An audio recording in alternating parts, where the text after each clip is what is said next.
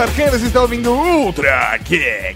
E aqui do meu lado, o cara que gasta todo o seu prolabora em cerveja, professor Mauri. Eu aceitaria receber em permuta de cerveja, né? No meu salário. tranquilo, tranquilo. Quando começar a ter anunciante de cerveja, que vocês sabem já. Nossa, velho, eu vou me perder. De graça, está só ganhando bebida. E conosco temos a presença daquele cara que iria até Perus por uma cerveja. Ed. Fala galera, meu nome é Ed, eu sou do manual do homemmoderno.com.br. Se vocês quiserem saber mais sobre a cerveja e até onde você vai por causa dela, é só acessar o site. Ah, sei até onde você vai por conta dela. É esse, esse é o problema. É a hora que você acorda no dia seguinte e fala aquele, ah, olha só. Olha onde a cerveja me trouxe hoje. E com quem você vai, que é pior ainda. É, cara. E também contamos aqui com a presença daquele cara bem moderninho, se é que vocês me entendem, Léo. Ai, para. Não, não. A verdade é, é, é que é o manual do homem masculino. São poucos os conteúdos de internet que tratam de fato de homens masculinos. Principalmente quando se fala de moda e comportamento e estilo. É, é legal que o nome sempre, sempre fecha portas pra gente. Hum, ser homem moderno. Ou então abre pernas, né? não, não do nosso interesse, mas que fique bem claro. E nesse episódio, como você já leu no título, nós vamos falar sobre cerveja. Quem não gosta de cerveja? Cara, a cerveja é uma tecnologia que mudou o mundo. Ô, velho, o processo é muito foda. Mas a gente não vai falar disso agora. Vamos falar depois dos... Recadinho. Claro. Recadinhos do coração. Coração não, caralho. Tá bom, recadinhos. Recadinhos, mano. Estamos aqui para mais uma sessão de recadinhos do coração. Exatamente, Tato. professor Mauri. E Começando com um recadinho importante, agradecimento à galera que colocou imagens no último episódio do WeCast, que foi foda pra caralho. Não vi o autor de todas elas. Sim. Certo? Mas, colocaram quero- bastante Quero imagens, agradecer né? a todos. Foram muitas imagens fodas e complementaram demais o podcast. Animal. E falando em WeCast, tá? Falando no WeCast, professor Mauri, nós estamos apoiando o projeto WeCast no Android. Finalmente, cara, eu esperei esse dia chegar ansiosamente, porque eu sempre quis ter WeCast. Exatamente, então se você tem um Android e quer o WeCast, apoie esse projeto em catarse.me barra WeCast, ou melhor, clique aqui no link do post. Mas aí a pessoa deve estar se perguntando, o que eu ganho com isso? O que eu ganho além de ter o melhor aplicativo de podcast no meu Android? Que pessoa que não quer nada, né? Dá a mão que é o braço. Mas vamos lá. Vamos, vamos lá! Velho, você pode fazer vários tipos de doação com diversos valores. O valor a partir de 15 reais, você já ganha uma cópia do iCast pro seu. Android. Você pode ter cotas onde, por exemplo, você é um beta tester É. do aplicativo. Agora, Mas o mais da hora, o mais da hora é que você pode se aproximar ainda mais aqui do seu conteúdo predileto. egocêntrico. Vamos então começar. Vou falar rapidinho algumas cotas, professor. Só Vamos. algumas, não vou falar todas, ok? Beleza. Nós temos uma cota de 60 reais, onde você pode participar de uma leitura de e-mails do Trageek. Porra! É, você tem também uma cota, professor Mauri, de 90 reais, onde você pode participar de um episódio inteiro do Trageek com a gente. Que da hora! E você tem, professor Mauri, uma cota de 120 reais. Ou mais, obviamente, se quiser dar mais, ninguém reclama. Sim. Onde você pode não só gravar um Ultra Geek inteiro com a gente, como escolher o tema. Ô, lindo, lindo, lindo. Depende do tema, pode ter até Úrsula Tetão. Oh, oh, malandro. Só que tem uma má notícia. Todas essas vagas estão esgotadas. Como assim? Todas já A venderam antes da gente anunciar, exatamente. anunciou. A galera já blum, Comprou. comprou tudo. Então, nós falamos com o Eduardo Baião, o desenvolvedor do WeCast, e terça-feira, às 6 horas da tarde, teremos mais uma vaga de cada um desses prêmios do WeCast. Ah, porra, do caralho, pra dar oportunidade pra quem ainda não tá sabendo. Exatamente. Show, que show. ouviu o Trageek assim que ele saiu. Show, show. Então, terça-feira, dia 2 de setembro, às 6 horas da tarde, essas novas vagas entram aí no catarse.me barra WeCast. E se você quiser saber mais, tem mais prêmios. Por exemplo, tem, tem um, um dos prêmios é vir aqui na Casa Geek gravar um Ultra Geek com a gente. Caralho, passou o dia inteiro aqui com a gente. São só duas vagas, porque a gente não pode, né? A gente, Na verdade, é só uma, porque uma pessoa já comprou, Exatamente. só sobrou uma só, vaga. só tem mais uma vaga. então corre lá. Já compraram. Tem, por exemplo, você pode anunciar no, no Ultra Geek. A gente também tá fazendo um esquema desse. A gente vai doar você- toda, toda a verba pro WeCast. Exatamente. Então, velho, cara, tem uma porrada de coisa. Acessa catarse.me barra WeCast e apoia essa ideia. Cavalaria Geek, nós precisamos de 13.800 reais. Vamos correr com isso. Nós queremos realmente levar o WeCast para Android. Você que gosta do Ultra Geek, você gosta de podcast, esse aplicativo valoriza todo o nosso trabalho. Vamos apoiá-lo. Cara, na verdade, assim, a gente precisa menos do que isso, porque a gente já atingiu mais de quase 8 mil reais, cara. Então falta pouquíssimo. Vamos correr, E velho. não tem só Ultra Geek, você pode participar de outros podcasts, Telecast, o Radiofobia, tá? Pauta, Pauta Livre News, Jurassic Cast. Papo de Gordo. Papo de Gordo. Papo de Gordo, Gordon também acho que já. Gordon, de Gordon. Gordon também acho que já estourou as vagas. Ah, mas É. É, mas tem uma porrada de podcast, você pode participar, velho, tem um monte de coisa. Clica no link e vai lá e apoia o WeCast, porque é foda. Velho, eu tô louco pra saber quais vão ser as cotas adicionais. Vamos bater logo essa meta. Professor Mauri, cotas adicionais, vamos fazer um, é, um jantar romântico com o professor Mauri na Casa Caralho. Geek? Caralho, Um velho. jantar romântico com o professor Mauri na Casa Geek, onde você Ah. vai cozinhar pra menina, Ah, pra menina. fazer um jantar especial pra ela Legal, e boa. pode ser que role qualquer coisa. Ah, aí ela pode fazer o que ela quiser com o meu corpinho, é isso? Não, não, aí não tá, não, não tá na não tá, não tá, não tá Na cota. na cota, entendeu? Não tem gravação de Ultra Geek, não tem nada. É É uma um- visita à Casa Geek com massagem nas costas, garantida. Beleza. Porque você foi massagista profissional. Sim, sim. Entendeu? E aí, assim, um jantar romântico e nesse dia aí eu saio da casa. Fechou, então. Vá- Então vamos bater a cota e a gente. Eduardo Baião. Tá aí, velho? Será que vale prostituição no, no Catarse? Não. Vamos ver. Mas depois só do. Recadinhos, não era isso, cara. Mas agora, senhor Maurinho, a gente vai falar de cerveja, porque aparentemente eu estou bêbado. Mas não agora. É sim, agora. Agora, é agora. É agora. É agora. É agora no podcast. Podcast. Podcast. Você queria falar? Não é agora. Recadinhos, não, não, não, não é. Isso é quando abre o programa. Agora, não. Agora é podcast.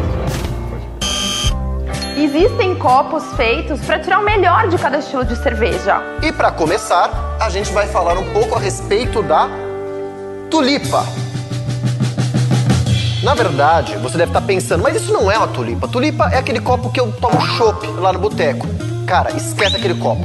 Isso é uma tulipa. Esse aqui é um tulipão, né? Ele é da Duvel, a gente vai servir essa cerveja aqui hoje. Só que na verdade ele serve para uma série de estilos de cerveja. Ele é muito versátil. Bom, primeiro porque ela tem esse formato de flor de tulipa. Ele é um copo que tem essa curvatura perto da boca, que facilita você sentir os aromas das cervejas e também facilita na hora de servir para você não encostar a garrafa aqui na borda.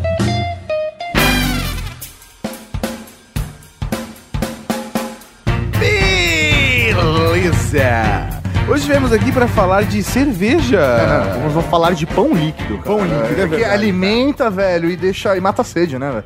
Não tem. É, é foda. Mas se você for analisar a história da cerveja, a cerveja é de fato um pão líquido. Na verdade, eu acho que a cerveja não começou como um pão. Ela começou mais como um mingau, que é uma, que é uma história mais louca ainda, velho. É tipo um mingau de pão, mas ao invés de leite vai álcool. É, eu acho legal que, cara, quando você para pra estudar um pouco da cerveja, assim, a história da cerveja, ela se mistura com a história da humanidade. Sim. Então a gente consegue pegar a cerveja aí desde os antigos egípcios, até antes deles, e até a ascensão do nazismo, lei seca nos Estados Unidos, é, um monte de coisa se mistura com a história da cerveja no meio. A cerveja é a bebida, querendo ou não, é uma bebida muito antiga. Existem hierógrafos contando a história da cerveja, citando a cerveja como parte de rituais. Então, porra, a cerveja realmente é algo antigo e é a bebida mais popular até hoje. né? E aí começa o primeiro mito da cerveja. Quem vocês acham que inventou a cerveja? Caralho, velho, eu tenho ideia. Eu não sei, cara, mas é uma pessoa que eu amo muito. cara. A cerveja é uma bebida ao longo da história extremamente feminina. É mesmo, velho? Sim, a, a mulher, é assim, desde os primórdios. Parece que você é o cara que escreve samba enredo, porque você usou a palavra Primórdios. Desde os tempos mais primórdios. A mulher que fazia a cerveja. Porque o homem ia pra caça e a mulher ficava em casa e ela que cuidava dos cereais, da plantação e tudo mais. E foi numa dessas. Ela percebeu a fermentação. ela cagou, esqueceu a- a- o, o cereal lá e caiu água e começou a fermentar. Pra não jogar aquela Porra fora. porra fora. literalmente. Porque ela não pode desperdiçar Ah, nada. cara, pra não Aí- jogar a porra fora, ela engoliu. Ela, ela guardou aquilo lá e tal, e aquilo Ela lá. escondeu do marido, é isso que tá dizendo. Ela guardou ali pra não jogar aquela porra fora. Porra. É Aí legal, imagina- é legal você parar pra pensar, algumas bebidas antigas que nós temos, tipo o hidromel e o vinho, eles são um processo natural, ele acontece. Aham, o hidromel, você tem uma colmeia, chove, fermenta, tem uma bebida. O vinho, amassou qualquer uva lá, ficou um tempo exposta, ela acaba se transformando no vinho. Aham. Agora, a cerveja não é uma coisa que acontece espontaneamente É na uma natureza. receita, É uma né? mistura É uma de várias. Ela é uma receita. E é um pouco isso que o Léo tá falando. Então, uma louca lá pegou. Uma louca lá. A mulher que inventou a cerveja já virou uma louca Não, lá. porque, porque olha que loucura. O Ed tem um trauma com mulheres malucas. não, nem fala disso. O dia que vocês forem gravar sobre mulher maluca, moleque, Velho. Ele atrai pessoas você deu malucas. duas horas. Ah, Maurita, Maurita percebeu. É, não posso, cara. Já peguei umas ouvintes. é. Eu ia me queimar muito nesse programa. Porque aí imagina que que, que que aconteceu. Ela pegou a cevada, a semente da cevada, bateu o mingau. No que bateu o mingau, esqueceu um dia parado lá. Esse mingau de cevada. Isso É porque, pra quem não sabe, cevada é o tipo, parece com trigo, assim. Ele é, um, ele é um cereal. E, e ninguém sabe se foi realmente cevado ou trigo, mas as duas Poderia caminham- ter sido com trigo também. Sim, as duas caminharam da mesma forma. E aí aquele mingau, que acredita-se que o mingau ficou parado num canto, cai um pouco de água, ele acabou fermentando. E alguém olhou aquela maçaroca e ela falou: Ah, o que, será que aconteceria se eu bebesse isso daqui, né? Oh, oh, que- quem nunca bebeu? Ela engravidou. Ela viu que as pessoas ficaram mais bonitas a partir daquele momento. E aí nasceu a cerveja, como a gente. O, a, o primeira receita de cerveja e é muito longe do que a gente conhece por cerveja, porque uma cerveja feita apenas da, da cevada, apenas com, com essa, esse princípio do malte, é uma coisa muito doce, é uma coisa Aham. que não, não é amarga, não tem essa. É tipo aquela cerveja sem álcool que você vê na prateleira e fala assim, não vou comer essa porra. E ela parece, sei lá, a impressão que eu tenho também é que ela é um pouco mais sólida, né? Ela tem os resíduos ali também, né? É algo mais bem artesanal, né? Aham, E como a fermentação ela era natural, né, não era algo que você colocava, colocar as leveduras lá, pra ajudar no sabor que era horrível pra caralho isso aí, os caras colocavam mel, colocavam uva, faziam uns compostos assim pra misturar e também ajudar na fermentação da, da, da, da bebida. Aí ficava algo que parecia, que, que lembra a cerveja, seria o, o avô, o tataravô da cerveja. Cê- é uma- Era, uma, era, um, era um mingau meio sopa que dava barato. É, exatamente. Cara, Com várias frutas e. Se você reparar, né, a gente gravou recentemente sobre Vikings, né? E se você for reparar na série, eles tomam muita cerveja. E você vê, eles vão servindo, é aquela coisa. uau, É, é grosso, né, mano? O bagulho é um mingau mesmo. Os vikings é, é- é até legal falar sobre isso, porque um, um dos preconceitos que as pessoas sobre- tinham sobre cerveja, né? Na época o vinho era tido como uma bebida mais nobre. Exatamente por isso, porque os vikings, os bárbaros, eles tomavam cerveja. E a- as pessoas associavam, os gregos associavam essa bebida com uma bebida impura, uma bebida de bárbaros. Então por isso que o preconceito do- da cerveja começou lá atrás. É, e até se for relacionar com isso, os próprios gauleses também é, tomavam muita cerveja. E os romanos tinham esse preconceito né, com os gauleses porque era uma bebida deles e eles eram os bárbaros, eles eram a sociedade que estava à beira né, ali da, da- deles. Então... É os que não foram invadidos, né? Essa é a grande É, verdade, mas cara. era relacionado O a. que fudeu a França foi quando os gauleses viraram os franceses. Mudou de nome, ficou covarde. Eu não sei o que aconteceu, cara. Nossa, que piada de mancada. Nossa. Eu, quando eu comecei, falei, galera, vamos evitar piadas É, étnicas.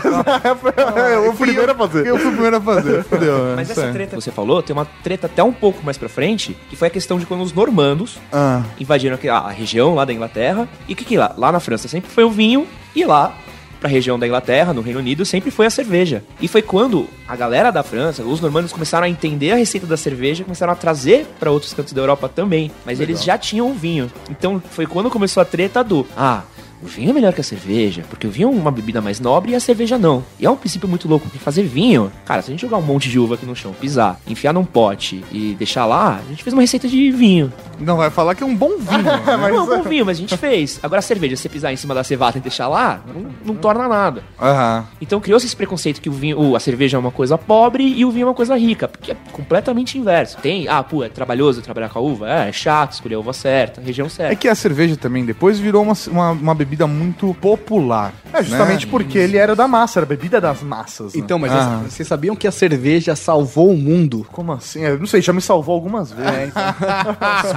Só- não me salvou de mulher feia, mas o resto... Lógico que salvou, velho, porque ela ficou mais bonita naquele momento. Ela só ficou feia no dia seguinte. Se você tivesse ido embora durante a madrugada, É, que ela salvou pra você poder ter engravidado dela. Você bebeu tanto que você broxou. Não teve esse problema. Todo mundo sabe o que acontece quando você bebe demais. Eu nunca brochei, nunca brochei. Tá bom, velho. Toma uma garrafa de vodka que vai meter, filha da puta. Isso responde sua pergunta sobre ser vulgar no podcast? Ah, tá bom. Ai, como você é vulgoso. Baixo. Como você é grosso. Pô, galera, eu fiz uma brincadeira de viado no, no começo do programa. Você não precisa se fingir de viado o programa inteiro. abraçou o personagem, cara. Assim, Mas sério, você é gay? Eu não vou ficar chateado. Eu sou casado. Você é casado? O nome dele é Carlos. que, não, que não tira a possibilidade de você ser gay, né? Eu sou, ah, não. Eu sou casado com um negão lindo, maravilhoso. Ele só tava te dando um fora, tá? Ele falou, sou casado. É, mas eu, Não adianta você me chavecar. pô, eu sou um cara comprometido também. Eu sou um cara comprometido com Jesus. Então, mas teve uma época que você beber água, assim, era algo muito problemático, porque os rios tinham animais que, ca- que faziam, defecavam ali e tal, e tinha os Cagavam, pode falar, Léo. E o, o mesmo na, na época da, da, da peste, da grande peste e tal, a cerveja, ela era a única bebida, uma das únicas bebidas que você podia consumir sem medo de morrer. Porque Além existia a fermentação ali. tinha a fermentação, então os, os micro Organismos, eles não atacavam. E além de, de, disso tudo, tinha vários nutrientes, então era realmente é o pão líquido, né? Da Essa hora. história do pão líquido eu acho legal, que a gente citou. Quer falar um pouco da palavra momento aula de inglês? Brewing. Que é o quê? Brewing é, uma, é um pouco do bread e do beer. Aham. Que é uma raiz muito, muito parecida e é uma coisa que se mistura. Quando o Mauri falou que o, a cerveja é o pão líquido, a gente pode voltar um momento de história, um momento babaca de história. que é na Meso- Mesopotâmia. Tinha uma deusa, que era a deusa Ninkasi, Mulher. deusa mulher, Ah, velho. que era a deusa do pão molhado. Ah, conheço. Ah, mas já comi muito esse pão Estirra molhado. molhado, estirra aberto. Eu, assim. eu- eu já vi um monte de, de apelidos pra isso, mas o pão molhado. o bagulho tava louco, né? velho? Cara, é uma delícia. Pão Pão molhado. babado. Mas não, não. E aí, o que, que eles faziam? Ah, como a gente falou, ó, a cevada e o trigo são muito parecidas, são cereais muito parecidos, e eles faziam um pão da cevada. Aham. E ela botava o pão numa, num recipiente, imagina casinha de engenhoca louca, cai água aqui, escorre pra lá, Aham, taranã, aham. deixava o pão numa uma ponta, a água passava pelo pão e ia molhando o pão. E aí ele segurava num ambiente, num, num lugarzinho, num, num recipiente. Aham. e deixava fermentando. E quando terminava de fermentar, processo da cerveja, essa bebida era passada nos rituais pra deusa Ninkasi, Que bacana. que é a cerveja e é o pão molhado. E aí então a gente tira essa- esse verbo que a gente tem, principalmente fora do Brasil, que é o brewing. Aham. Essa coisa bonita, o ato de fazer cerveja. E é isso que eu tenho pra falar sobre isso. A história da cerveja com a história da humanidade ela é tão forte que no Antigo Egito existia uma lei própria para se utilizar e fazer cerveja. Era muito foda isso, porque eles determinavam como você deveria fazer, é uma regra de pureza, né? De como fazer a cerveja no Egito e quanto você deveria consumir, quanto você tinha direito de consumir de acordo com o seu grau dentro, o seu grau de status dentro daquela sociedade. Então, ah, o cara é um trabalhador livre, ele tem direito a 3 litros por dia o cara é, do, é sacerdote, ele tem direito a cinco. Então existiam regras porque era uma bebida extremamente importante para aquela civilização também. Cara, você tá falando disso, mas tem a, a Heinz Jetbot. Como? Que é Hein- Heinz... Peraí, o Google Translator vai falar pra mim e eu vou repetir, peraí. Na tradução é a lei de pureza alemã? Seria Exatamente. isso? Mas eu quero falar agora bonito.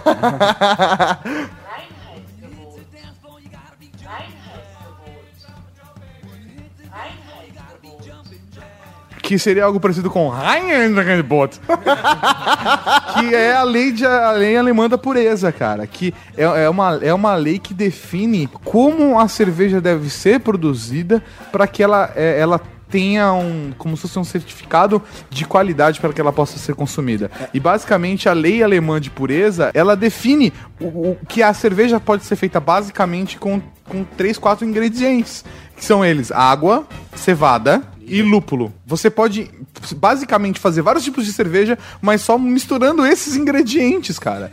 Então, é, é uma lei que regulariza cerveja. É, Essa lei, ela, ela começou dessa forma, mas depois eles incluíram é, o levedo, né? O É, não, é, assim, essa lei era, eram três itens, aí que era o malte, né, que Ah, precisa é, aham. de trigo ou de cevada, o lúpulo, o... A água. a água e a levedura. A levedura entrou depois. depois Ah, entrou que depois? Entrou o quarto, virou o quarto elemento. Ah, o... Depois é, virou Capitão Planeta. Não, não, na verdade depois chegou ali Ludalas, que é o quinto elemento.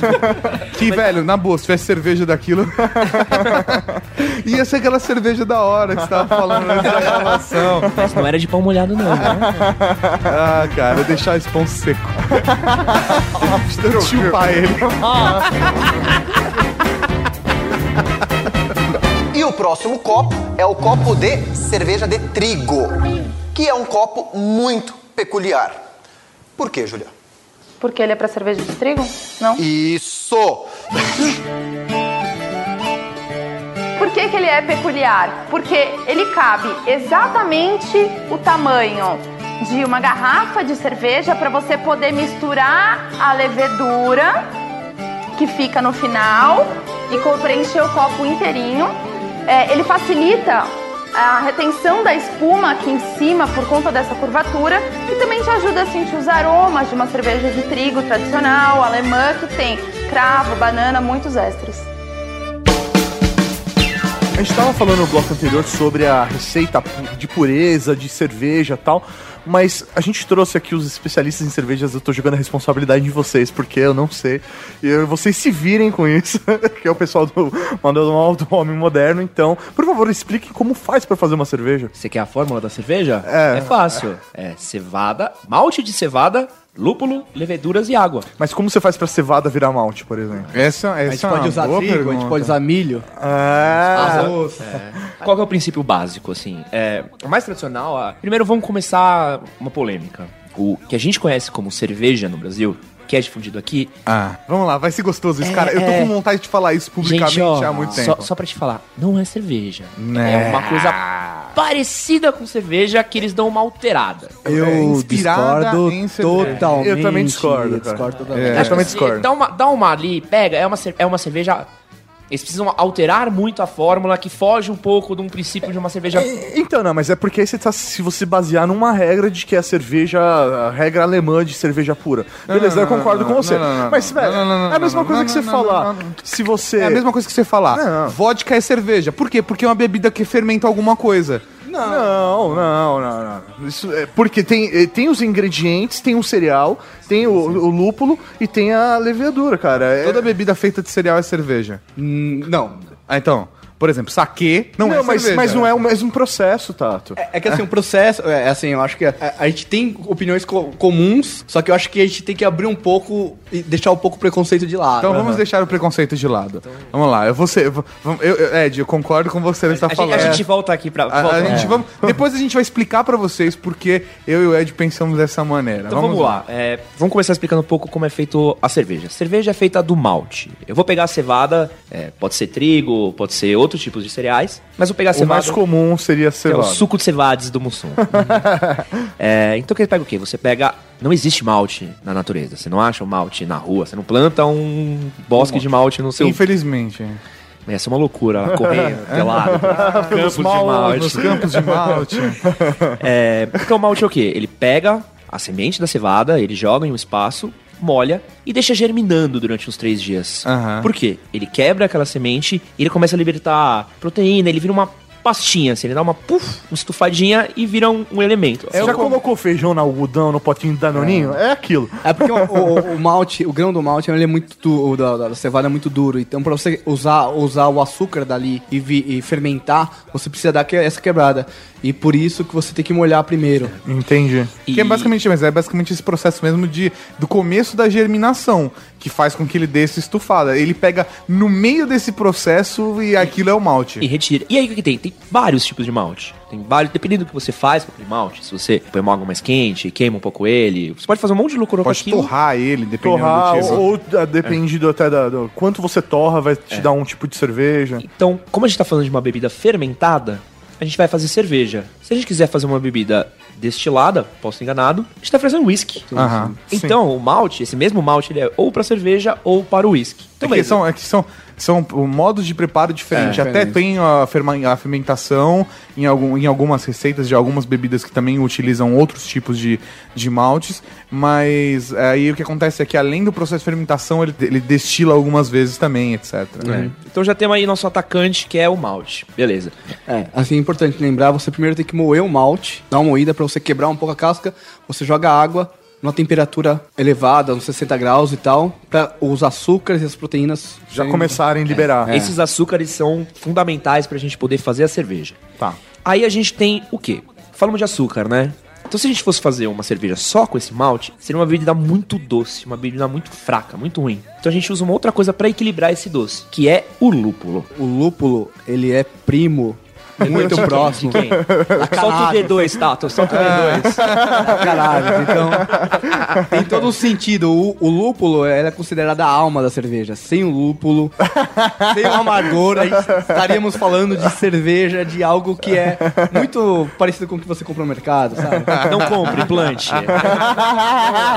D2 e... Que, que é isso? Solta o D2 aí.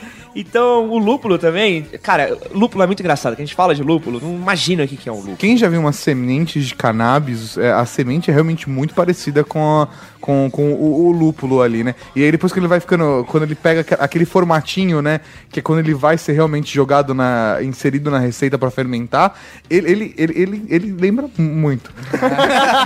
Teve alguém que já fumou lúpulo aqui, Olha, pallet de lúpulo aqui. cigarrinho de artista de lúpulo. dá pra- Eu não sei se dá barato não, cara, mas eu não duvidaria. Mas, cara, só dá barato mesmo. O lúpulo, até hoje, ele é considerado um dos maiores calmantes naturais. Dá pra você usar Ó, mesmo. que legal, cara. E Além ele é disso- usado em sedativo, velho. Além Caralho. de trazer vários benefícios à saúde que a gente vai falar isso Lá na após. frente. Então, e aí por que, que ele pega o lúpulo? O lúpulo, além dele ser a espinha central, por quê? Ele é o tempero da cerveja. Porque antes o cara usava o quê? O cara usava conservante, jogava um monte de besteira lá. E aí, pra tentar dar uma equilibrada no doce. E aí o lúpulo, ele põe o amargo na cerveja e Aham. ele conserva a cerveja. Mas tem propriedades bacteriostáticas que fazem com que você conserve mais, por mais tempo a cerveja. Então, por isso, descobriu-se que é, é o ingrediente perfeito para você fazer uma boa cerveja. Então a gente já botou aí nosso segundo amiguinho aí que vai fazer parte da equação. Importante falar que tem dois tipos de lúpulos. E você pode. O lúpulos de aroma, Aham. que você sente o aroma, e o lúpulo de sabor, que, é, é- que dá o amargor à cerveja. Então, então você, dependendo do estilo da cerveja, você escolhe um ou outro. Que vai marcar mais É. a mistura pra marcar mais o aroma, ou marcar mais o sabor, ou os dois, mas dependendo, você tem Sim, que dá fazer a mistura certa pra E- poder ter, ter a receita ideal. Pra você tirar mais aroma do lúpulo, o ideal é que você use o lúpulo mais nos processos finais de fervura e tal. Ah, legal. E o amargor, quando você quer extrair mais amargor, você coloca o, lú- o lúpulo Mais no logo começo. no, no começo do processo de fervura. Eu vi que também existem cervejarias que usam o lúpulo fresco e o lúpulo desidratado. chama né? dry, dry hop, é o processo de, de você tirar o aroma é absurdamente maior. Mas isso são as, as escolas cervejeiras americanas. É, A escola americana eles usam muito porque eles têm uma plantação Gigante. do lado de casa, então pra eles Fica é muito mais mais, tranquilo, fácil. aham. Pra gente tem que importar pallet de lúpulo e é Parece uma ração aquilo, né? É, pare- parece ração de animal mesmo, cara. Teste, teste pra maluco. Você, comer um, pa- você consegue comer um pallet de lúpulo Nossa. sem fazer cara feia, você é guerreiro, velho. É, guarde outra informação, eles têm uma plantação perto de casa. Daqui a pouco a gente vai voltar, vai voltar nesse assunto. E aí, beleza. Falamos da cevada, do malte, do lúpulo. Agora chegamos- Pro, pro bagulho louco. Esse eu acho loucura. Toda vez que falam pra mim, eu acho muito. Que é a levedura. Sim, velho, foda. A levedura é nada mais é que um fungo. Aham. Só que é um fungo do bem, não é aquele fungo do mal que estraga a sua noite com aquela mocinha que você encontrou na balada.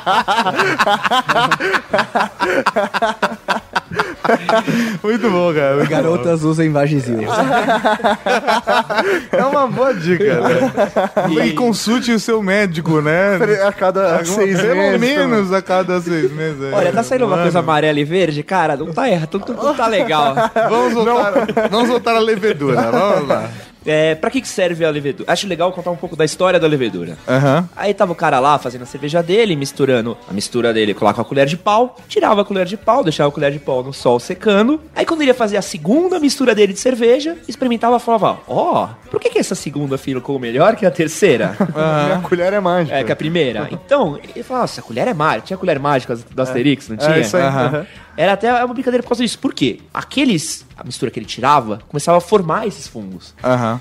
E esses fungos ficavam na colher e eles fazem parte determinante na ação da cerveja. Então, o Léo, nosso sommelier aqui na mesa, pode confirmar isso daqui, que o fungo, ele dá certos sabores pra cerveja. Ele dá, pode dar um toque de laranja, um toque de banana. Aquilo que você sente quando você toma uma Weissbier, uma cerveja de trigo, não, nenhum idiota que foi lá e colocou banana na cerveja. Aham. A levedura. A não ser a é, galera de do, acordo do Colorado aqui, né, cara? Que eles acabam colocando. Eles, eles Ah, colocam sim, sim. rapadura, colocam mel, chocolate. Mas é no Isso outro é processo. É, É outro, um outro processo. processo. Mas ele pega uma cerveja, tipo, uma cerveja de trigo alemã, que sente cravo, sente banana, a levedura, ela ali ela atuou dentro da que a levedura atua queimando os açúcares e transformando um açúcar em álcool. Então, de repente, se você quiser uma cerveja, aí você trabalha isso. Se você quer uma cerveja mais alcoólica, você deixa a levedura atuando mais tempo. Se você quiser uma cerveja menos alcoólica, você tira um processo um pouquinho. E isso ah, ajuda até na, na própria gasificação da cerveja, né? Porque é a liberação de sim, gases sim, que sim. os próprios fungos fazem. É, é, é. Só uma curiosidade rapidinho, Tato,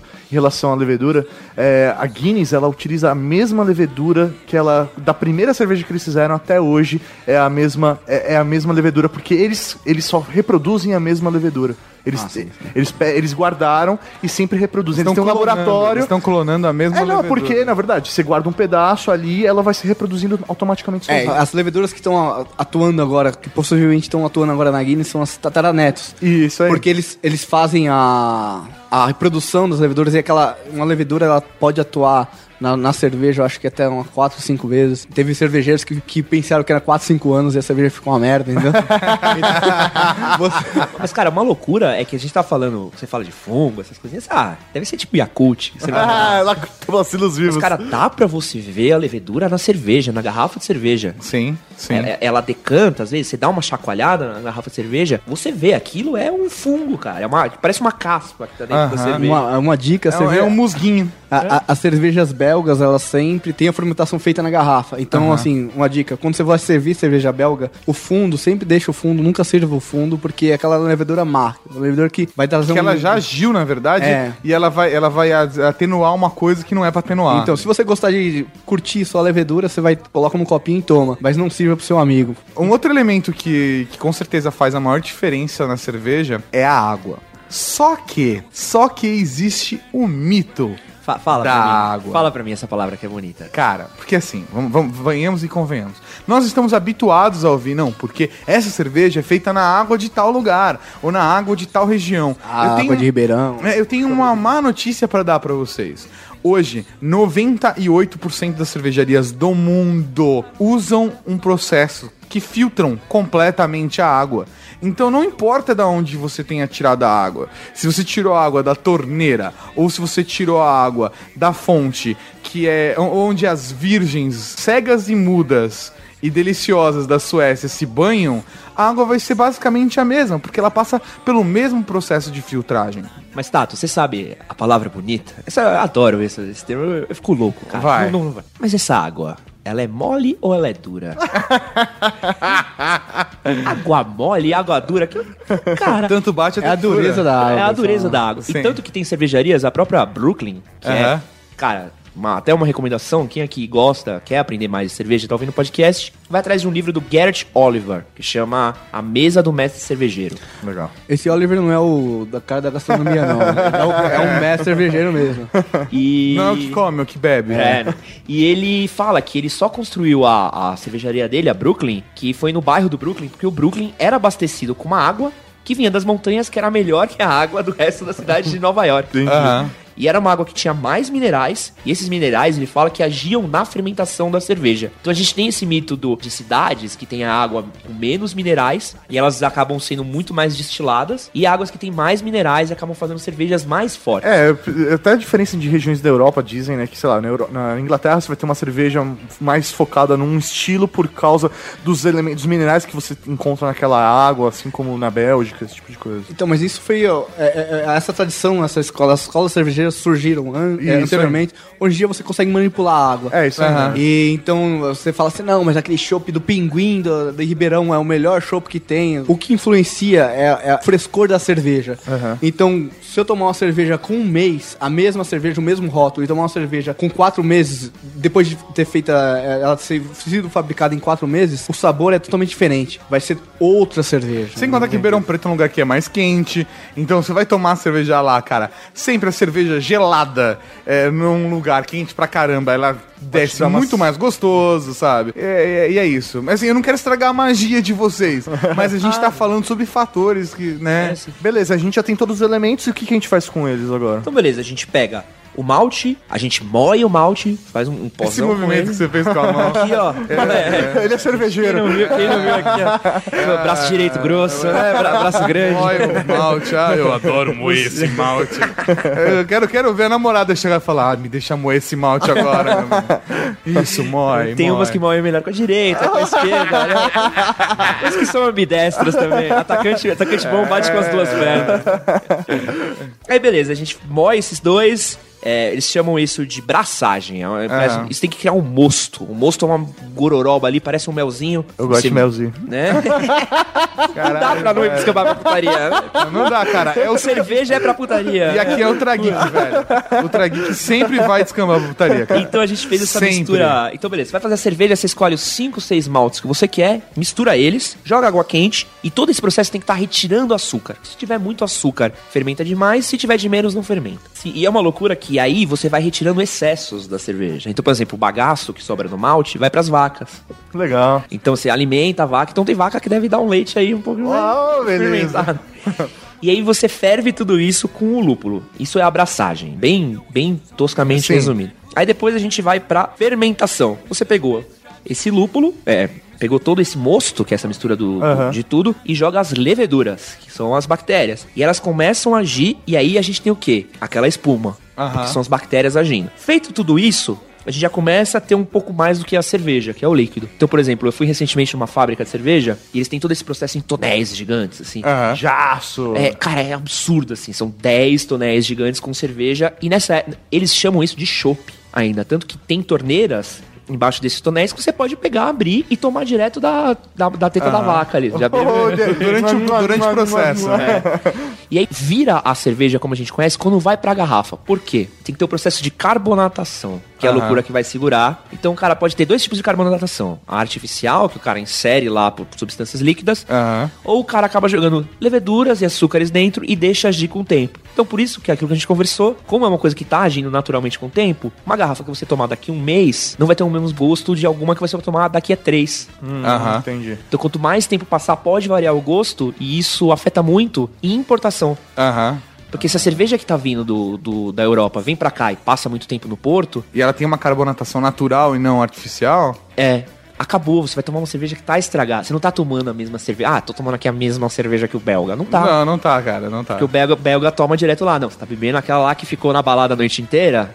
Sim. Ah, Ficou fermentando ali. Você achou, eita É, ferro. até, até existe uma grande preocupação das distribuidoras, né, cara? Principalmente as maiores, que trazem as principais marcas, de trazer num tempo menor, no menor tempo possível, para que ainda, este- ainda esteja dentro do melhor prazo do- da carbonatação da cerveja, né? Vocês querem uma dica aqui pra vida? Cerveja, apesar de ter prazo de validade, tem o, é o melhor, o, o best before, sabe? Porque você, apesar dela, quando ela passa o prazo, ainda ela pode ser bebível e ela não faz mal. Olha Olha só, só. cerveja Legal. estragada faz bem, só que Ah, assim, a- não é boa, mas faz Não, bem. não é boa. Mas assim, mesmo assim, ela não vai, o mal não vai fazer. Não, não- Entendi. Não, não vai Ah, te. mal não vai fazer. Mal, mal vai ser o que você vai fazer depois de beber ela. Só que não vai, não vai ter o mesmo sabor É, cara, já tomei muita cerveja que tava no prazo da validade e fez mal pra caralho, velho. Pra caralho, velho. Chegou a hora do pint inglês. Que, como a Guinness, é um clássico dos pubs ingleses. Historicamente, o pint é uma unidade de medida, mas é o que cabe dentro desses copos e por isso que virou o copo pint. Na Inglaterra, se toma cerveja nesses copos, então são brown ales, pale ales, uma dry stout, por exemplo, como a gente vai tomar hoje. Uma porter, por exemplo. Fala de novo, porters. Porters. Um britânico, né? É, um pint tem um pouco mais do que meio litro, realmente, de, de cerveja Isso. dele. E nos Estados Unidos tem pouco menos de meio litro de cerveja, mas também é uma medida. Justamente. Então vamos lá, amiguinhos. A gente já sabe como é feita a cerveja, só que essa fórmula que a gente deu é, é a fórmula ideal da cerveja. Mamilos. Então vamos lá. O que, que acontece? É, a produção em massa de cerveja do Brasil tem alguns problemas. É que assim, nós temos tradições do público brasileiro e a massa, a maior parte da população, tá acostumada a tomar o quê? Só cervejas que você vê normalmente no, no supermercado. São as marcas mais conhecidas, né? Sim, e o que acontece? Muitos dos elementos que estão nessa fórmula da cerveja, você não encontra facilmente no Brasil. Aham. Isso explica porque uma cerveja de latinha custa R$ 1,50 e uma cerveja especial, uma cerveja artesanal, custa 10, 15 reais. Sim, pelo menos aí no mercado, hoje em dia tá um pouco mais barato, né? Hoje em dia você encontra por 6, 7 reais, pelo menos aí, uma cerveja, uma long neck. Mas aí, Tato, como é que essa produção em massa consegue fazer tão barato? Cara, é porque a cerveja. Ele colocou na minha, né? Então, Tato, vamos lá. Mas a, a Não, gente não, mas encontra atalhos. É, porque assim, qual que é a parada? Nós precisamos utilizar cereais para poder ter a fermentação e poder ter os elementos ali para fazer a cerveja. Só que existem alguns tipos de cereais que não fazem o malte. Esses são os cereais não maltados. É que, é, explicando, porque aqui no Brasil a gente não produz malte e a gente não tem lúpulo. São os dois ingredientes fundamentais na... Pra se tomar pra É, fazer uma que cerveja. nem eu falei, o cara dos Estados Unidos, ele desce lá a rua dele, pega a plantação, pega, pode, ele pode ele mesmo colher o malte dele. Aham. O cara pode fazer todo o processo. O cara vai fazer cerveja aqui, ele tem que importar tudo. Aham. Mas me explica uma coisa, por que a Budweiser é a cerveja mais consumida nos Estados Unidos, sendo que lá eles têm toda uma fazenda, várias fazendas para produção? É porque a gente tá falando do público médio, o público comum. E Sim, que- não, não, não, mas, mas é só pra explicar o, o, o que de fato, qual era a discussão do começo que a gente tava brincando por se é cerveja ou não é cerveja. Eles usam esses cereais não maltados. O que são cereais não maltados? É o quê? Milho. Milho, por exemplo. Sua maioria, a É. grande polêmica é milho. E aí até tem aquela parada, da, a cerveja dá aquela estufada. A cerveja dá aquela estufada porque eles utilizam um adstringente pra fazer espuma, porque os cereais não maltados não fazem a espuma como a gente está acostumado também. Então, essa cerveja que a gente está habituado a consumir no Brasil, ela é uma cerveja? É, eu sou obrigado a admitir que é uma cerveja. Durante muitos anos eu estava acostumado a tomar somente esse tipo de cerveja. E hoje eu gosto desse tipo de cerveja no dia a dia, acho gostosa, gelada, etc. Mas ela é digna de uma discussão, porque ela é um processo muito diferente. Se você perguntar pra mim agora, ah, vamos fazer um churrasco aqui. Ah, vamos gastar 10 mil reais pra botar toda a cerveja especial aqui.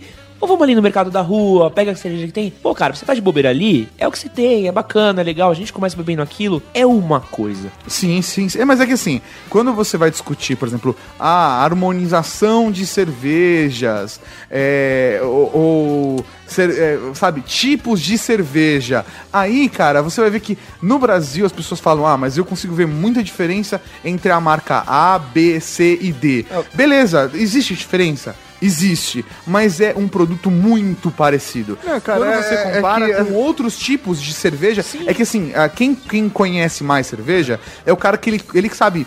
Ele vê uma, uma, uma Pilsen brasileira, compara com uma Pilsen de fora, ele toma uma Weiss, ele toma uma Dunkel, e ele fala, porra, a diferença de uma Dunkel pra uma Pilsen brasileira é gigante. A diferença de uma Pilsen brasileira pra outra Pilsen brasileira É, men- é, mesma- é quase que a assim, mesma é- coisa. é quase- cara. Não, mas Assim, não é o problema é. As pessoas elas têm a tendência de colocar isso como se fosse algo ruim. São produtos. Sim, você entendeu? sim. É, ah, não, é, isso é ruim porque ah, não, é- não, segue. Não, eu não, acho que não, são não. produtos diferentes. Você vai É- adequar de acordo com o seu paladar. é, exatamente, Eu acho que a gente, exatamente. a gente tem que começar quebrando um mito. Essa Pilsen que a gente tá falando aqui, ela não é uma Pilsen. Essa cerveja que tem o nome Pilsen, que a gente comercialmente compra no- nos mercados, ela é uma Standard American Lager.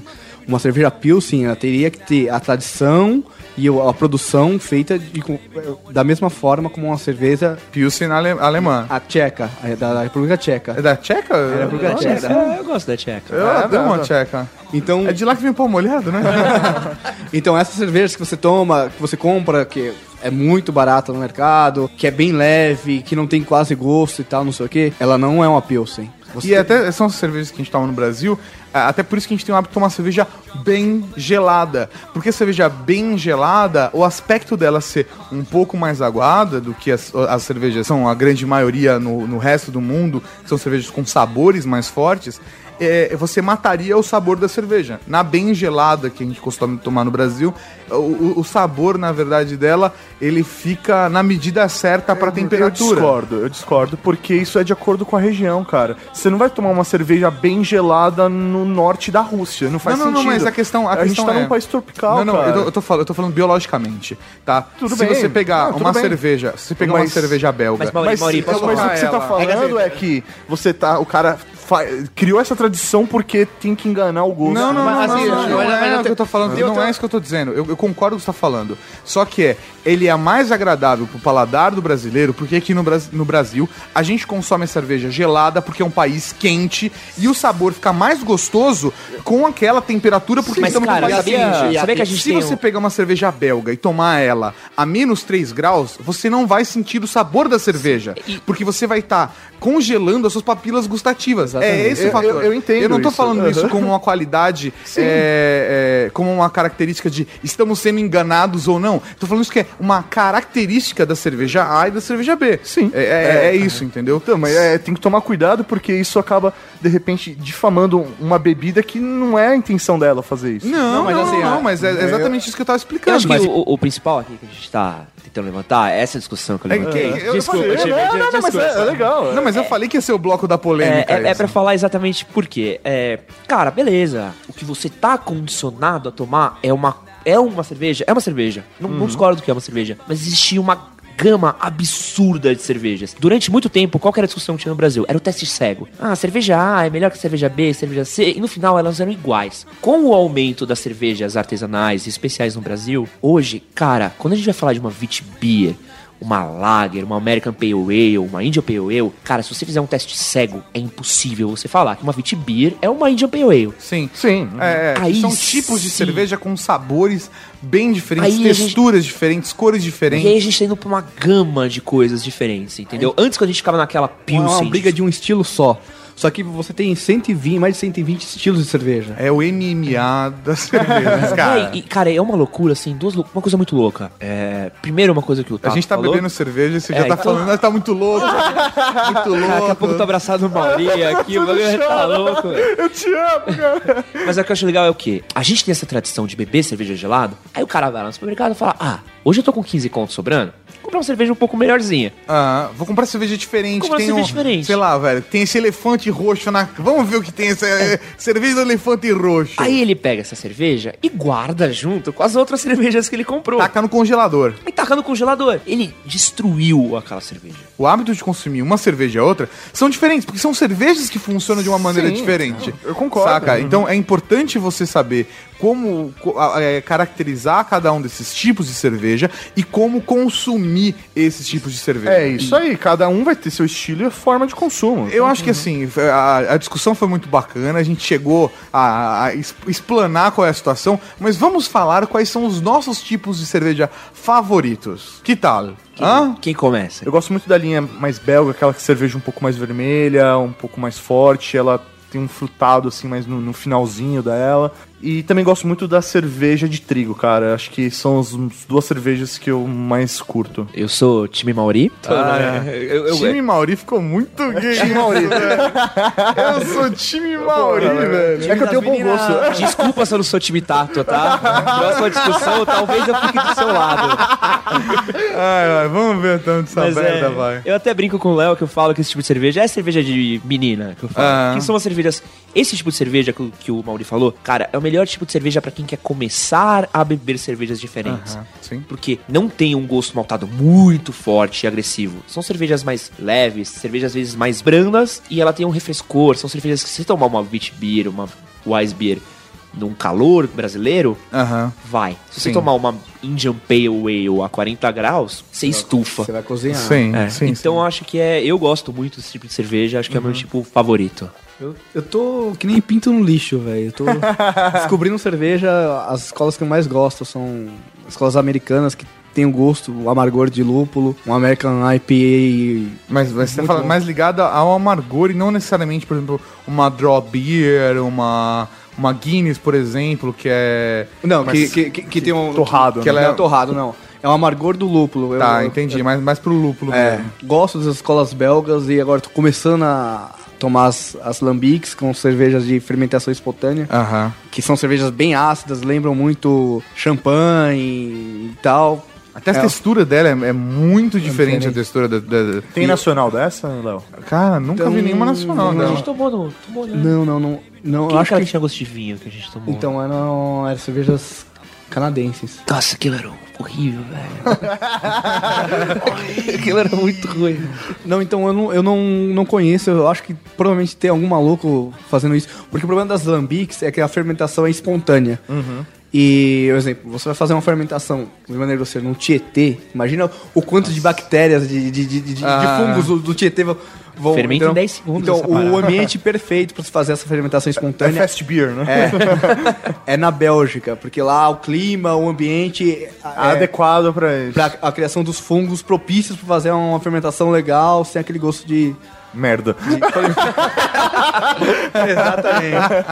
Mas provavelmente já deve ter algum maluco aqui no, no interior, do interior da. Cara, isso não falta no Brasil, cara. Maluco. pra fazer É, é cerveja. muito louco. A galera. É, é muito engraçado Tem ca- essa cultura de fazer cerveja em casa. Cara, não, eu, eu quero fazer cerveja aqui também. não, cara. Tem galera- cara, tem cara fazendo cerveja e envelhecendo ela em barris de Jack Daniels. Que É. foda. Cara, Foda, fantástico, cara. Da hora. fantástico. Eu, a, a minha história com a cerveja, só vou dar uma encurtada na minha história, mas eu trabalhava em Você agência de viu que a, propaganda. a pergunta foi direcionada e ele tem que Não, contar não, uma não, história. Vou contar, vou contar uma história, porque assim. A, a, a parada bem é- rápido aqui. Não, a parada é que eu, eu não gostava de cerveja. Não gostava de cerveja mesmo. E aí eu trabalhei numa agência de propaganda. Você e- troca cerveja por mulher. Dessa mesma história, vamos lá. O Mauri, ele quer me desqualificar. porque ele quer me desqualificar. porque Eu não ele gostava de manja. mulher, aí me levaram. Ele não manja do assunto. Aí ele fica tentando me É desqualificar. porque ia ficar muito bom também se trocasse Ah. por mulher essa história. Vamos lá. Eu trabalhava numa agência de propaganda, eu comecei a atender um cliente que era um dos maiores bares de cerveja de São Paulo. O cara tem, tipo, tudo quanto é tipo de Isso cerveja. quanto tempo atrás? Isso há uns oito anos atrás. Que era coisa rara aqui no É, Brasil. que ainda não, não tava nessa, nessa parada de. Sabe, basicamente tinham dois, três bares em São Paulo que faziam isso. Que era o Asterix, na Avenida Paulista, E o Frangó. e o Frangó, que era meu cliente. E aí eu cheguei lá, primeira reunião, sentei lá com, com os sócios, né? E. Ah, o que você vai tomar? O que você vai tomar? Eu falei, ah, eu quero uma coca. O cara olhou pra minha cara e falou: você tomar uma coca aqui? Aqui eu não sou um fã de cerveja. Falou, porra, como você vai me atender? Você vai fazer minha casa de cerveja, vai fazer a minha campanha de aniversário de X anos do, do bar e não gosta de cerveja. Ele falou, você não conhece cerveja. Então toda vez que você vier aqui, o nosso bicho sommelier vai te trazer um tipo de cerveja, vai te dar uma aula sobre aquele tipo de cerveja até você descobrir a cerveja que você gosta. Então, eu tive a oportunidade de nos meses que eu trabalhei com esse cliente, eu acho que eu trabalhei, eu trabalhei uns seis, oito meses com esse cliente. Tive a oportunidade de toda semana ir lá e tomar um tipo de cerveja diferente, até descobrir o tipo de cerveja que eu gostava e experimentar variações daquela família de cerveja. Então eu descobri que eu gosto de cervejas que normalmente são mais fortes, com uma textura um pouquinho melhor, maior, que não são tão, é, não tem uma carbonatação tão forte, mas que podem ter se isso for equilibrado com o sabor mais frutado delas. Então eu gosto. Minha cerveja favorita no Brasil é uma Strong, é a Strong Ale da Eisenbach. Também gosto de Red Ales. Também gosto muito da 8.6. Gosto das Latrapes que seguem esse esquema. A Quack. eh, são cervejas que me atraem mais. Mas eu também consigo gostar de uma Weiss, mas normalmente eu acabo caindo mais para as ales, tanto Pale Ales quanto Red Ales, Golden Ales, as Ales são mais a minha parada. as lagers eu acabo caindo mais, até tomando uma cerveja mais no dia a dia, como por exemplo, pegar, sei lá, uma Heineken da vida, saca? Aí eu acabo indo mais pra esse lado. Mas as minhas favoritas estão nas, nas ales. Ô, Tato, eu tenho uma história muito parecida com a sua, cara. Eu comecei, eu comecei a tomar cervejas diferentes porque eu tava fazendo intercâmbio, eu fui morar na. na Olha o Inglaterra. Tintato aí. Aí, ó. Vamos lá, zoar é fácil, viver. Vamos ver essa E o que, que aconteceu, cara? Eu fui morar na Inglaterra, morando em Londres. Quando você chega lá, tem um choque, um choque cultural, normal. Só que eu tive um choque em bar, porque eu bebo muito. Aham. Então quando eu cheguei no É, bar. o primeiro eu- passo é assumir. Vocês É, perceberam, já- né, já- gente? É isso aí. Já tô no primeiro dos 12, já. e aí eu cheguei e falei assim, cara, São eu só seis, você tá contando em dobro. não são 12? Ele tá vendo em dobro, né? E o que aconteceu? Quando eu cheguei lá, eu falei, cara, eu não sei o que beber aqui. E eu vi meus amigos, tipo, ah, cara, toma essa daqui que é a mesma que tem no Brasil e vamos ser felizes. Eu falei, cara, mas eu olhava, e é uma coisa muito louca. A gente aqui, em bares grandes, a gente ainda não tem a tradição de ter muita bebida. Aham. Na Europa, cara, cada pub que você vai é. Muda completamente as biqueiras do pub.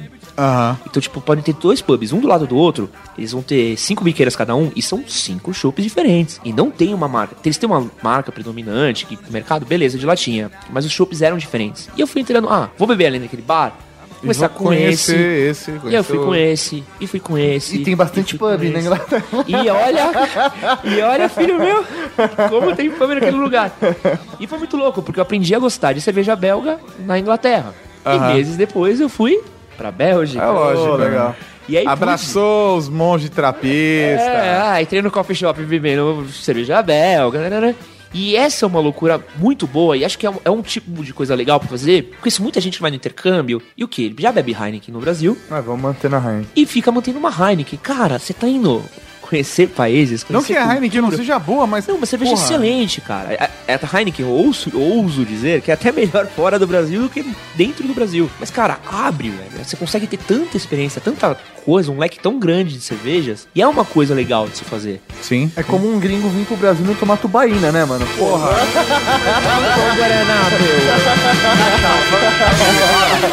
E agora chegamos no copo mais requintado das cervejarias, que é o cálice ou goblet. As cervejarias investem bastante nesses copos. Eles são bem sofisticados, caprichados, porque fazem parte da apresentação de grandes cervejas, né? Esse daqui é da Marretsu. Marretsos, Marretsos. enfim. O legal e bonito dessa taça é porque você tem uma haste longa para segurar, você não muda a temperatura da sua bebida. Eles são bem abertos, porque normalmente as cervejas que são degustadas neles são muito complexas em aromas, então isso facilita sensorialmente você perceber isso. E também fica com uma melhor distribuição de espuma no copo. Exatamente. Mas assim, uma boa a gente não vai conseguir em um bloco de um podcast, saca? De um Ultra Geek conseguir elaborar todos os tipos de cerveja, porque tem tipo pra caralho de cerveja e são muito diferentes. Eu teria que explicar, a gente teria que falar a cada sabor, qual é a diferença de sabor de um pro outro como cada um funciona. Cor. Processo de fabricação de cada um, o que diferencia uma Dunkel de uma Ale, de uma Indian Pale Ale, velho. Então, honestamente, acho que a gente apresentou o universo e você pode experimentar todas elas, mas eu aconselho não no mesmo dia, porque ia dar uma merda foda. Uma coisa que é até comum agora, que as marcas até estão tentando divulgar, que é o benefício de se tomar cerveja. As pessoas relacionam muito ao vinho, por exemplo. Ah, tomar uma taça de vinho faz, Faz bem, bem pro para coração. o coração. Mas é, a bebida, outras bebidas também fazem bem, como por exemplo a cerveja. Ela traz outros benefícios para o seu corpo. Obviamente, como Eu, pra bater dúvida, tomo uma taça de vinho, uma taça de cerveja, um copo de vodka, um shot de tequila, Uma xícara de café. Só pra... para rebater. pra, pra ajudar na digestão. Mas a questão é, qualquer coisa em excesso é ruim. Obviamente, a gente falar dos benefícios você tomando numa dose adequada, num, num jeito adequado. Eu acho, eu acho que o melhor lema é beba menos, mas beba melhor. É, isso Sim, aí. Boa, olha que bonito isso. O beba com moderação não é tão bonito quanto beba menos e beba melhor. Olha só. Eu, eu tomei esse tema pra mulher, pra mim. Coma menos, coma melhor. É isso aí, coma menos, mas coma melhor. Preciso aprender, preciso aprender com esse professor aí que eu tô fazendo tudo errado, cara. Ah, eu não sei, o ano sem critério foi um ano tão bom. É, tá, mas. uh, Foi um ano como a mais e foda-se. Seu foi o ano? Eu tô Foi a um 27, moleque. Olha, você não, você não começou aos dois anos de idade. como- Você no máximo chupava dedo e os peitinhos que chupava era de mamãe. É, vem com esse papo acima de Moa Chandon, não. Vamos lá, então. Benefícios da cerveja. É, posso falar um Pode. bem simples, uma loucura? A galera costuma a relacionar o vinho ao ato de jantar. Porém, cara, nenhuma bebida tem uma gama de opções para você harmonizar com os pratos como a cerveja. Aham. Então, um dos benefícios é, a cerveja é uma das melhores, um dos melhores tipos de bebida para você comer algo junto, desde peixes até carnes. Tá falando de sabor. Sim, sim, de aux- harmonização. De auxiliar e de harmonização. Sim, então ele pode ressaltar o sabor de certos pratos que você vai comer, como uma carne, um peixe. É um Ou até mesmo, por exemplo, uma coisa que eu gosto muito de fazer é, é, eu sou fumante, as pessoas sabem disso, e eu tenho o hábito de tomar, de, de tomar uma cerveja com cigarro. Então, dependendo da situação, se, por exemplo, vamos fumar um charuto. Eu gosto de harmonizar a cerveja com um charuto e faz diferença também. E aí, a gente tá falando de benefícios e eu tô falando só coisa que faz mal pra caralho. pra Eu, saúde, eu tenho, eu né? tenho alguns aqui. ó. A cerveja deixa você mais inteligente. Caralho. Deixa você mais bonito também. Não, mas a questão da inteligência, o... foi feita uma pesquisa, né, nos Estados Unidos, colocaram metade dos homens tomando cerveja, metade sem tomar cerveja, e depois é, formularam questões, problemas matemáticos pra resolver. Os caras que tomaram cerveja, eles conseguiram resolver de uma maneira muito mais fácil, né, e divertida. Muito bom, velho. É, mas agora uma- um benefício que de fato é, é cientificamente comprovado, e só pelo fato de eu falar isso você já questiona, porque quando você fala cientificamente comprovado é foda. mas assim, que eu vi no Fantástico. que quando você vê no Fantástico é foda. Ah, o fato é que a cerveja, ela auxilia para principalmente mulheres que têm osteoporose, etc, na fortificação dos ossos. Então a cerveja faz bem pros ossos. Que é outro fator bom da cerveja? Vamos lá. Cerveja pode ser um produto de beleza. Ó. Existem alguns tratamentos de banhos de cerveja para hidratar a pele e, estou falando como pessoa que provou, Ah, lavar o cabelo com cerveja faz bem. A oxigenação A- a- da cerveja. Além de quando você toma cerveja, as mulheres ficam mais bonitas. Tudo fica mais bonito. Tem, uma, tem uma marca de cerveja que ela faz um shampoo feito de cerveja. Ela é, é mais de pates, leveduras, mosto e tudo mais. E, cara, eu tenho um cabelo que ele é meio liso, meio crespo. Ele sempre oscila muito.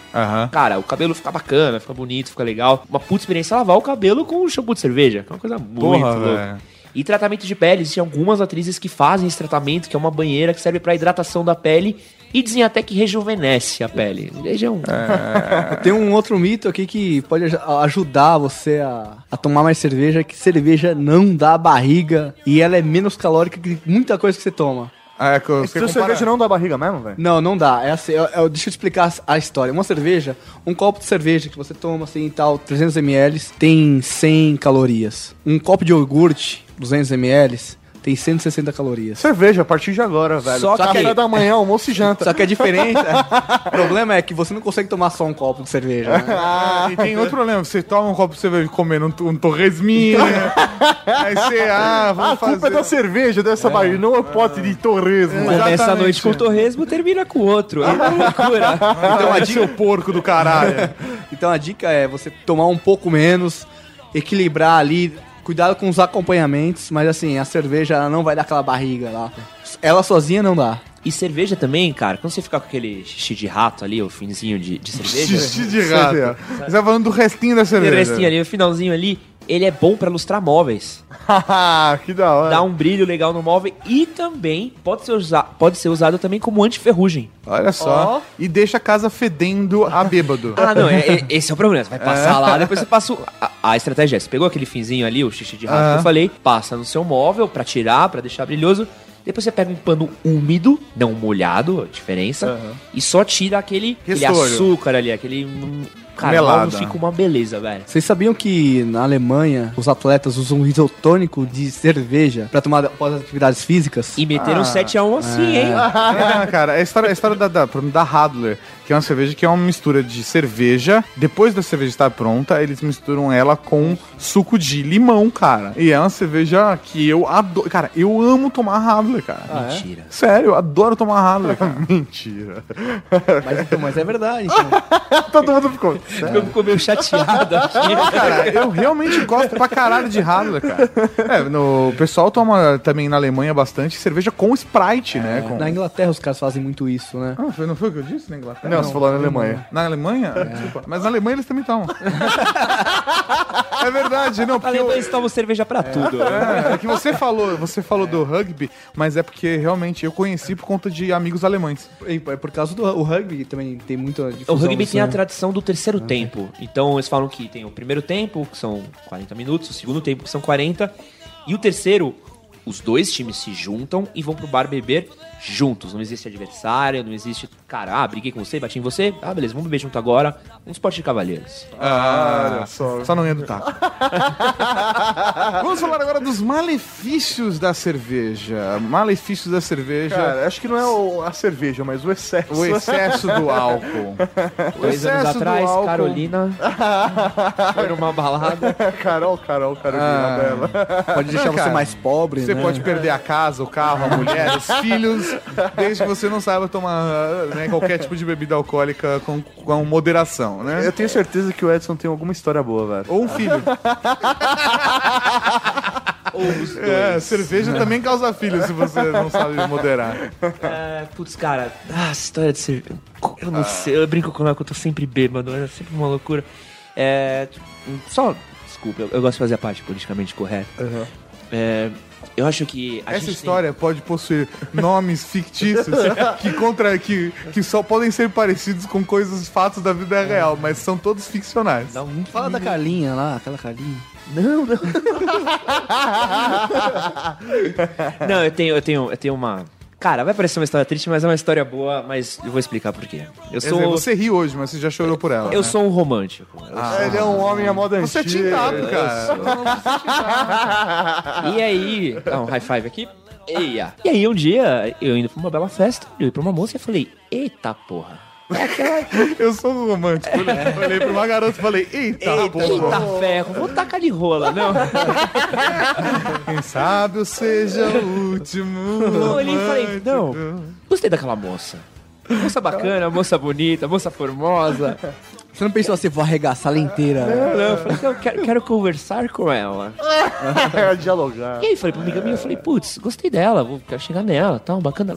Ed, ela é bonita demais pra você. Ah, Ah, não se pode falar e, isso, aí, cara. e, aí eu assim, cara, Virou um desafio na eu hora. gosto do desafio. Você fala pra mim, Ed, você não pode virar o Tony Stark. Eu falei, malandro, eu tô indo ferro velho amanhã, eu passar fora na frente da sua casa tirando um zerinho aqui nessa porra, velho. Eu vou ligar uma Duracell no meu peito, filha da puta. Você vai ver se eu posso ou não posso ser o Tony Stark, caralho. Só que aí foi uma festa muito louca. Muito louca. E aí a gente começou a beber, começou a beber, começou a beber, começou a beber, começou a beber. Fade in, fade out. Eu acordo do lado da moça. Ah, mandei, vem Era um pra homem. caralho. E aí, moça linda, moça bacana, moça bonita, moça formosa. Falei assim, nossa, passamos a noite junto. Eu, é. Podemos passar o dia também. Ela, ai, mas não sei, foi uma loucura. Ai, depois a gente conversa. Ou seja, eu passei a noite com a moça que eu tanto queria. Eu não lembro nada. Eu não, Mas você tava lá. eu não lembro zero. As pessoas contam a história. Ah, você fez isso, fez aquilo. Como eu queria ter visto essa história. Como, como eu queria estar lá. Como eu queria ter vivido isso? Ah, como eu queria. Eu tenho uma notícia pra te dar, cara. Quando você começa a ter apagão, é que você já tá num nível de alcoólatra, nem seja baixo. É, não, mas não, não é, não é Mas- alcoólatra, velho. Uma, a primeira vez que deu apagão, velho, não- sempre vai ter, velho. Então, É foda. é, não, exatamente isso, cara. Mas é porque você já está num nível que você não pode chegar, né? Você tem que saber se moderar a ponto de não ter mais apagão. Você não, eu, a partir de tanto eu já chego no apagão. Então, velho, tomar até tanto e nunca passar disso, velho. Sim, acho que é uma, aí um momento, outro momento politicamente correto. Acho que a gente tem um problema de. Nossa, a cerveja faz com que a gente beba demais, a gente não percebe o quão louco a gente tá ficando. E é o problema que é isso, acaba o cara pegando carro, indo dirigir. Sim. Cara, o cara acaba tendo um problema de alcoolismo. Ah, eu só bebo todo dia com meus amigos no bar e não dá ruim. Não dá ruim. Por isso que a gente recomenda muito cerveja artesanal. Que nem o Léo falou. Você bebe menos, mas você bebe melhor. Você toma um. Mas também você bate o carro se você. Sim, ô, ô, louco, né? Porra, né, velho? Assim, na, na boa. Também faz filho. Não, mas você tá bebendo menos. Tá? E aqui você vai estar muito mais consciente sobre seus atos, sim, sobre aquilo cara. que você tá todo fazendo. mundo sabe que cu de bêbado não tem dono. Podia ser isso a propaganda na cerveja, né? Não é beba com moderação. É no final aparecer assim: Ministério da Saúde diverte, cu de bêbado não tem dono. A galera ia beber menos, eu acho, velho. Eu acho que a galera. Eu acho que ia ser funcional, cara. Tem mais história de cerveja aí? Eu tenho uma do Léo. Ah, a história dos outros é sempre melhor. Vamos lá. Cara X9 do caralho. Nós fomos numa bela degustação de cervejas, conheci marcas de cervejas belgas, e foi uma loucura. Cerveja belga, uma cerve- e era uma marca, cerveja- a cerveja era muito forte. E a gente provou sete rótulos no mesmo dia. Ah, é porque assim se faz, cara. Eu gosto também de fazer isso. Então, depois de cada um ter tomado sete garrafas de cerveja, a moça da assessoria falou: Ah, vocês não querem ficar aqui pra uma festa que vai ter? A gente, É ah, lógico. va- vamos aí, vamos aí. E não tinha cerveja normal, era só cerveja. Ele falou que nem moca. Vamos aí, vamos aí, velho. Ô, Rabelo, vamos aí, aqui, porra. aqui é boca, meu. e, cara, aí no, no táxi voltando pra casa, Leonardo Filomeno, que não sabe beber pouco e não sabe ser um bêbado gentil, Não, não, não. Entrou aí. numa discussão calma, comigo. Calma, calma, calma aí. Eu tenho fases de bebedeira. São fases, são momentos da sua Eu vida. tenho, eu tenho uma fase que eu sou muito amigo, sou muito brother, quero abraçar todo mundo. chora, se declara. Def- defen- defendo a paz mundial. Aí, passou dessa fase, eu fico o irritante. Então, Esse era um dia do Leonardo. Ah, ok. No caminho de volta pra casa, Leonardo resolve olhar pra mim e fala assim: Ed, eu não gosto do seu óculos. Do nada, assim. Do lado. Porra, Léo. Você vai trocar esse óculos, cara. Ô, Léo, mas óculos caça. Não, velho, você vai trocar esse óculos. Não, Léo, mas por quê? E Leonardo enche a mão na minha cara com um tapa. Caralho, velho. Mas um tapa bonito. assim. Caralho, Léo, ele. Tô falando que você vai trocar de óculos. Troca essa porra agora. Léo, mas eu posso. Você virou a potinha dele, a potinha dele, velho. Eu virei. Léo, para de bater em mim, cara. Ele me encheu cinco tapas até eu falar: Léo, tá bom, Léo, eu vou trocar meu óculos, cara. Mas por favor, para de me bater que tá doendo, velho. Ed, posso fazer uma pergunta? Você trocou de óculos? Eu troquei.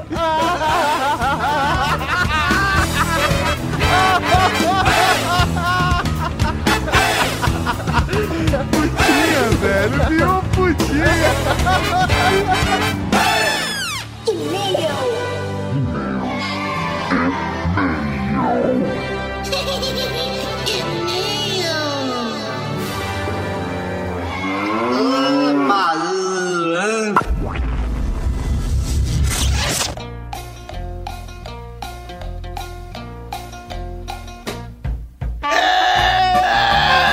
isso aí!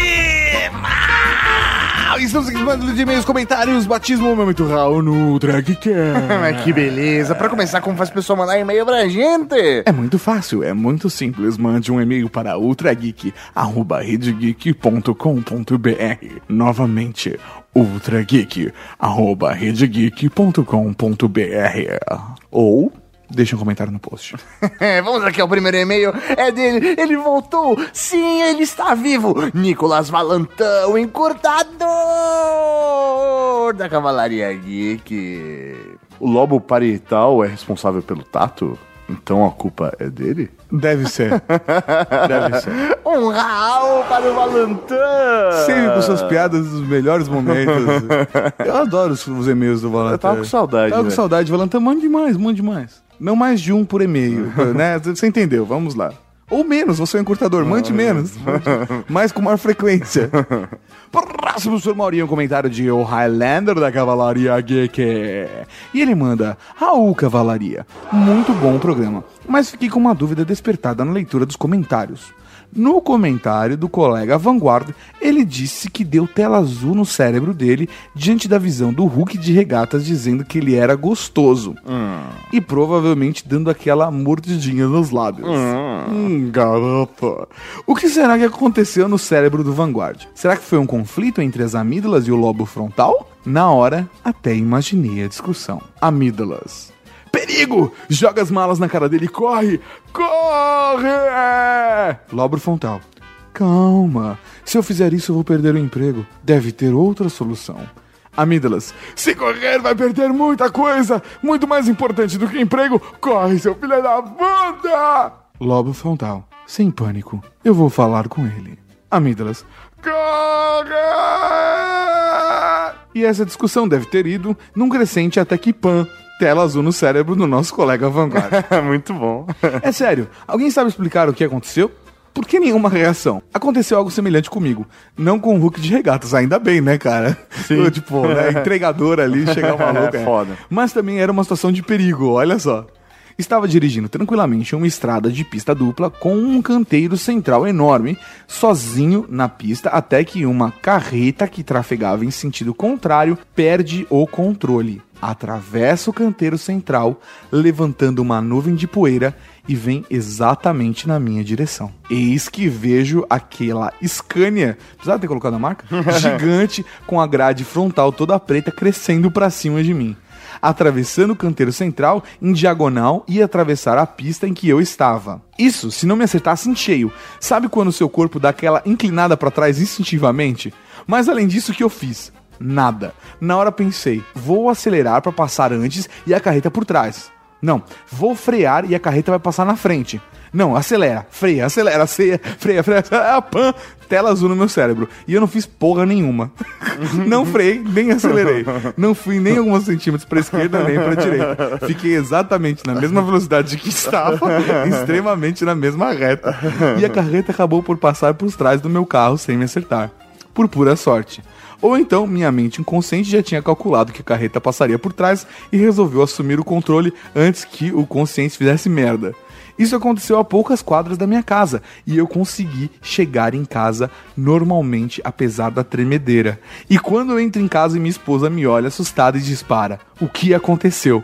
Você está pálido. Caralho, velho. Mas eu tenho uma- um chute do que pode ter acontecido, O sabe quê? é? Vamos lá. Todas as nossas reações, como a gente até chegou a comentar algo parecido no, no programa, se não foi cortado, eu não me lembro, mas na gravação a gente falou, é que as nossas reações, elas são baseadas na nossa história, nas nossas memórias. Aham. Como ele nunca passou por uma situação dessa, assim como o Vanguard, ele não teve reação Ele porque... tava tentando recorrer e não conseguiu Ele, nada. ele não tinha nada pra conseguir buscar no histórico dele de como reagir em relação a isso. Então, provavelmente, se isso acontecer novamente com ele ou com o Vanguard, ele já vai ter uma reação preparada pra isso. Quer continuar no mesmo lugar. Não, não, mas o cérebro ele já vai saber o que, O que- o que pode assim, acontecer sim, sim. em relação àquilo. Então, O Vanguard sabia o que podia acontecer em relação àquilo.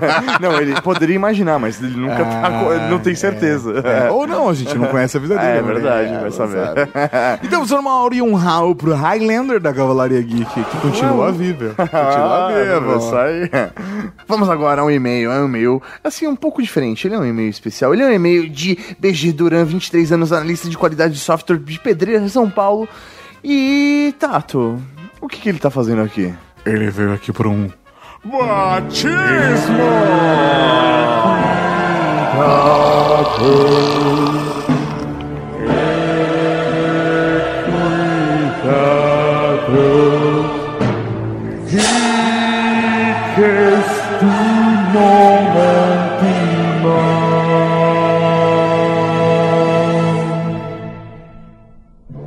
Salve, salve, meus queridos Tato e professor Mauri. Primeiramente, gostaria de dizer que sou ouvinte desde o episódio 2. Quem é a lenda? Caralho, velho. Naquela época a gente dava nomes bizarros pros episódios, né? É, E que acompanhei toda a evolução do blog desde então. caralho. E aí, gostou da evolução? Mas vamos ao motivo deste e-mail. Entrei em contato com o Tato via Twitter para reivindicar minha nomeação e meu nome na Cavalaria Geek, o anão Highlander, ou simplificando, o imortal da Cavalaria. vamos continuar, vamos continuar. O imortal da Cavalaria. Tudo começou em 2005, quando eu era apenas um jovem geek. E interessado, como sou por futebol, resolvi vestir a camisa do Palmeiras, que havia ganho do meu pai. Dada, creio eu, para que eu talvez me importasse um pouco mais com o esporte. Ou seja, ele tá traduzindo que ele tá cagando pro futebol, Mas o pai dele tava mas o tentando pai dele tá incentivar ele. tentando incentivar ele a virar um palmeirense. É isso aí, ele poderia ter dado, sei lá, um FIFA, um, do, um PES. É, igual uma coisa mais próxima do universo, mas não. Pois bem, resolvi estrear minha camisa fazendo um passeio até um parque. Mas, para minha surpresa, o Corinthians havia sido campeão. No dia em que saí de casa com a camisa do Palmeiras. Vai dar merda, né, cara? Índice VDM, tipo, velho, over 9000. Só descobri isso após correr aproximadamente 6 quilômetros da torcida dos Gaviões da Fiel, conseguindo depois de muitas pedradas me esconder. Caralho. Parabéns, cara. parabéns. Minha família, após isso, adotou o hábito de me chamar de anão Highlander. Olha só. Em um fato ocorrido em 2012, apenas auxiliou para que esse apelido fosse enraizado, a ponto de tornar-se minha alcunha na web. Em 2012, sofri um grave acidente. Nossa. Enquanto ouvi o Year Geeks. Caramba. Na época era o Year Geeks. Acidente que resultou na completa destruição do automóvel que eu estava. Caralho. A destruição foi tamanha que os próprios policiais que atenderam a ocorrência comentaram: rapaz, esse baixinho deve ser parente do Highlander. O carro está destruído e ele está aí tranquilo. Caralho. Bem, foi isso. Parabéns pelos programas. Um beijo na Úrsula Tetão. Cara, será que ele tava ouvindo em 2012? Não sei. O de Doctor Who? Não tem ideia, velho. O de Prêmio Darwin? Ele faz aqui algumas observações. Vamos lá, né? vamos lá, vamos lá. É, observação 1. Cadê o Darty que não participa mais dos casts? O Dardi está. P- posso falar? Será das coisas da vida pessoal do Ah, Dardi? cara, ele tá num processo de casar, né? velho? Exatamente. Então, O Dardi tá pra casar, velho. É, tá E aí, mano, ele não esquece, né, mano? fa- vendo buffet. A última vez que ele veio na Casa Geek foi pra jogar mágica. Aham, e, velho, ele só viu essa única vez. Ele não É, conhecia. não- né? Então, assim, estamos num processo de tentar convencer o Dardir a estar mais presente, mas ele tá trabalhando, juntando dinheiro e casando, então ele está um pouco sem tempo. Mas sentimos também falta dele aqui no Ultra Geek. Com certeza. Ele nunca participou de nenhum Ultra Geek. É verdade. Só né? dos Weird Geeks, Aquele mano. viado. Aquele bicha. Mas tem um comentário curio- curioso. Qual? O Dardi é amigo do Caio Gomes da faculdade. É verdade, né? Eles são brothers de faculdade, né? da hora. Observação 2. Cobrem o Ramon para que ele faça mais episódios do Perdido no Play. É. Ramon, faz mais episódios do Perdido no Play, por favor. Ramon, a gente sabe que é escrota essa bicha. Faz esse episódio perdido no play aí.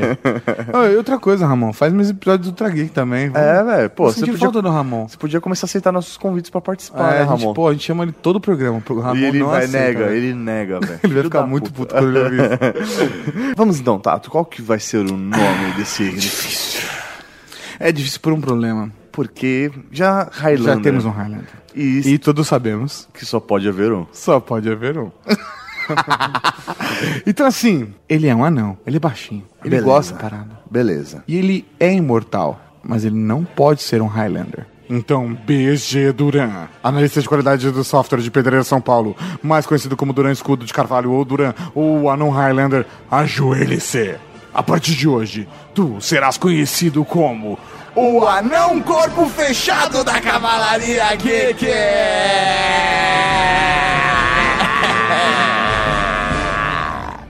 Porque até hoje, nada te provou imortal, apenas de corpo fechado. Ô, é da hora, velho. Tem corpo fechado, mano. Caralho, velho. Nada de mal vai te acontecer. É, velho, nada vai entrar, nada vai sair. É, né? Aí já é com você, meu velho. Aí já é com você. Um Raul para o anão, corpo fechado da Cavalaria Geek. Raul, meu velho!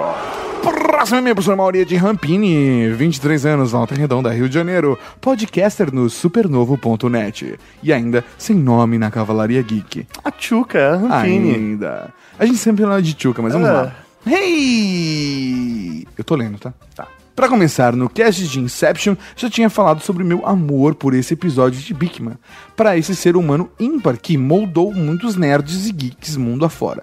Mas precisei comentar de novo quando percebi que estava falando junto com o Bigman, mesmo tendo assistido pela última vez uns três anos atrás. Tipo, oi? Eu tentei interpretar ela, você viu? Ah, ah, Porque ah. ela escreveu, tipo, vírgula, oi? E levantou o dedinho pra escrever, certeza. É, certeza. E mexeu, E mexeu o ombro, tipo, Fat sabe? Family. Tipo Fat Family, assim, ela fez, Isso aí. tipo, oi? Aham.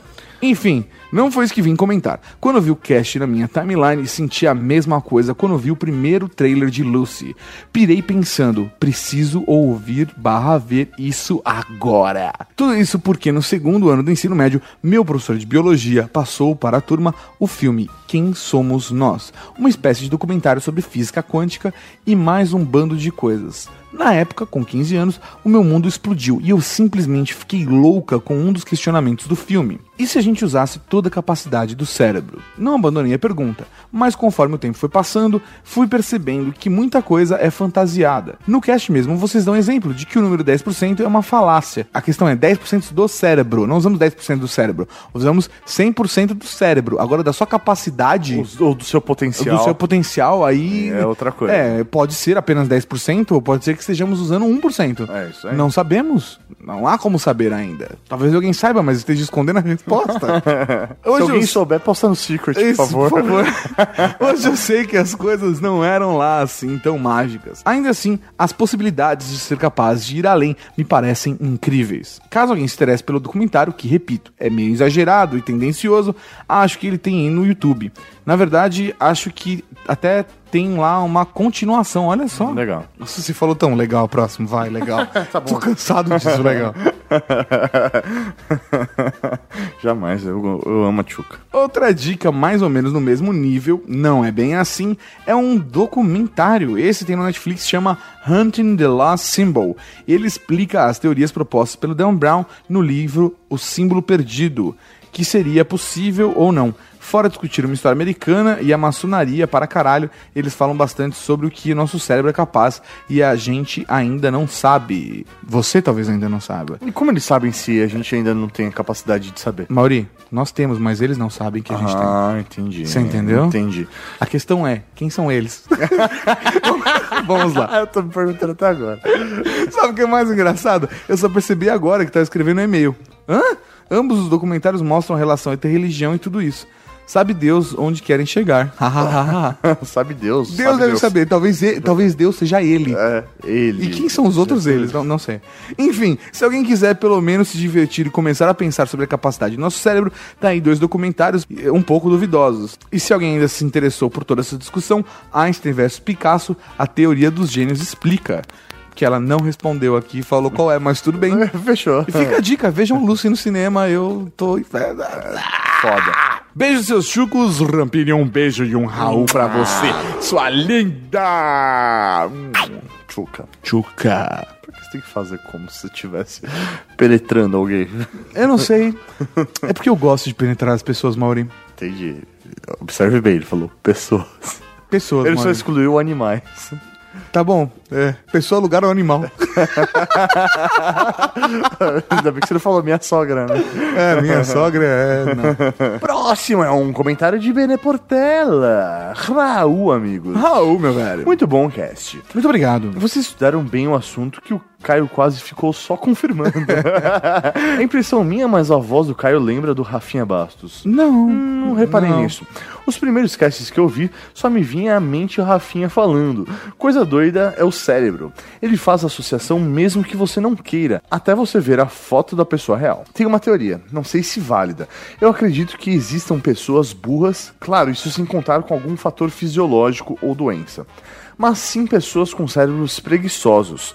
E hoje, com tantas facilidades, aí que o nosso cérebro fica mais sedentário. Já vi uma reportagem que existem vários exercícios simples que estimulam o cérebro. Olha só. É, é pornografia. E alguns eu já fazia faz tempo e nem me tocava disso. Tipo fazer. Tocava, você É, viu? é, tipo fazer alguns movimentos com os dedos. Olha lá, mano. A gente sabe o que ele tá fazendo. Isso estimula pra caralho o cérebro. Por isso que eu sou tão inteligente. Tentam fazer coisas com a mão esquerda. olha, eu sou muito lá. inteligente. É só-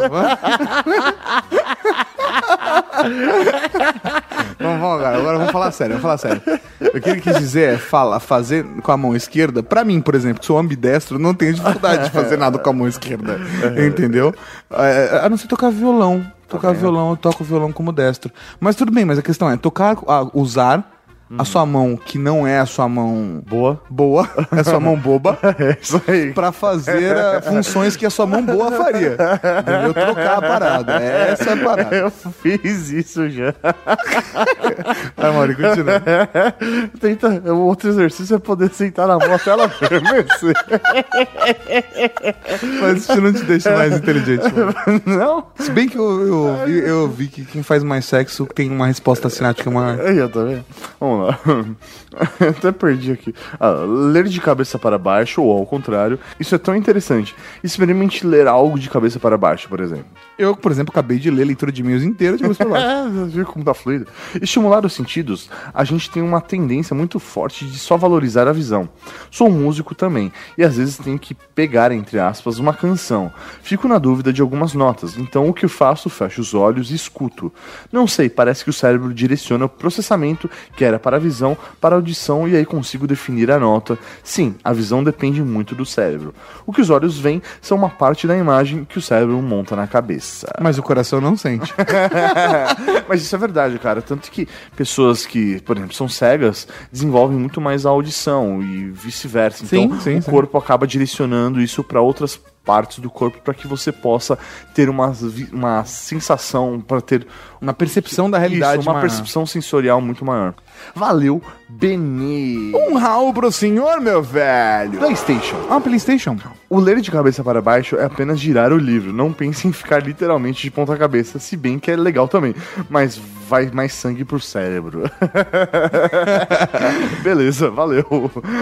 Ou você pode simplesmente mudar a rotação do, do, do seu tablet. É isso, isso aí. Um Raul. Um Raul, meu velho. Agora sim. Eu vou tentar ler um agora pro seu Mauri. Nosso próximo momento de cabeça pra baixo. Fechou. E esse momento agora é o... Mom... Eita, disso. Não, tô usando. Momento Raul!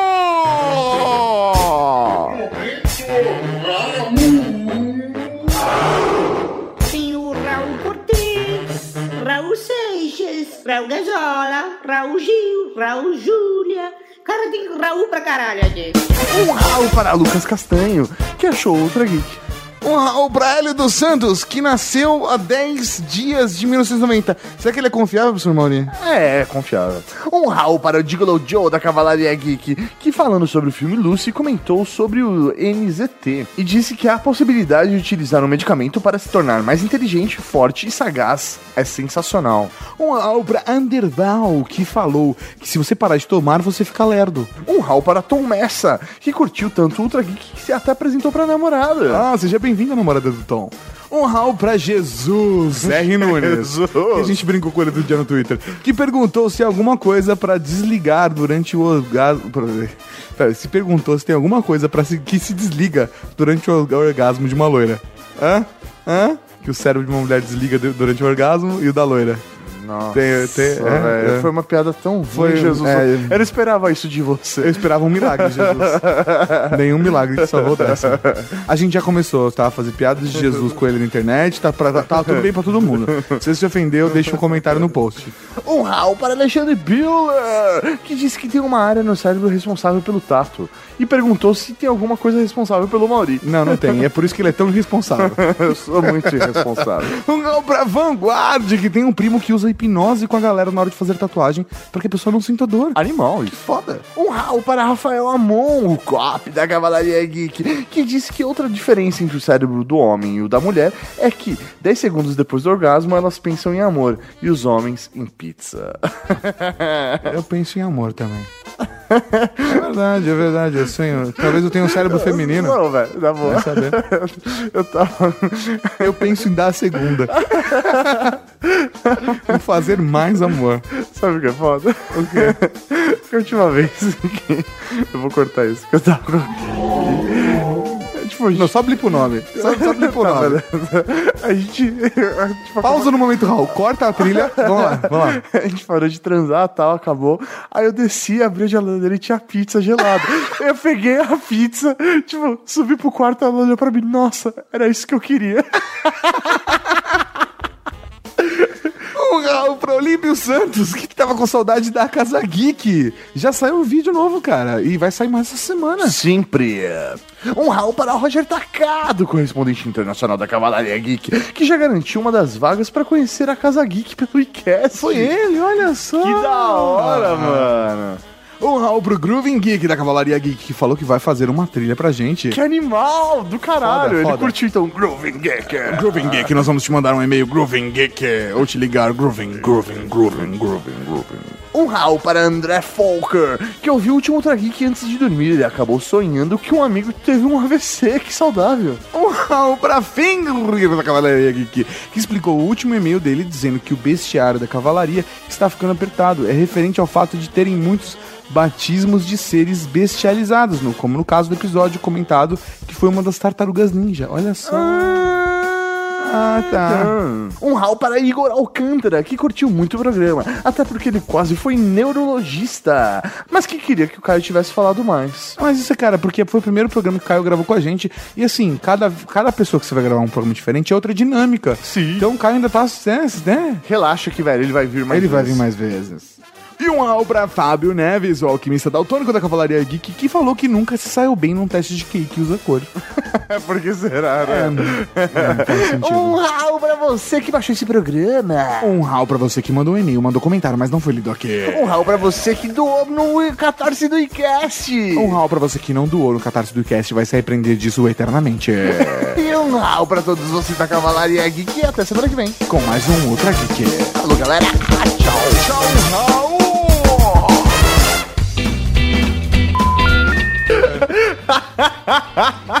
Vamos lá, vamos lá, não, não vamos perder. Abre aí, Maurinho. Lúpulos vaginais. Vamos lá. Eu adoro isso. Levaduras vaginais. É.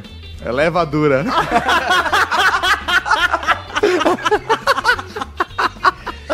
é, vamos lá. Caralho, mano. Eu esqueci como eu ia abrir o bloco. Você acabou de ouvir o Ultra Kick.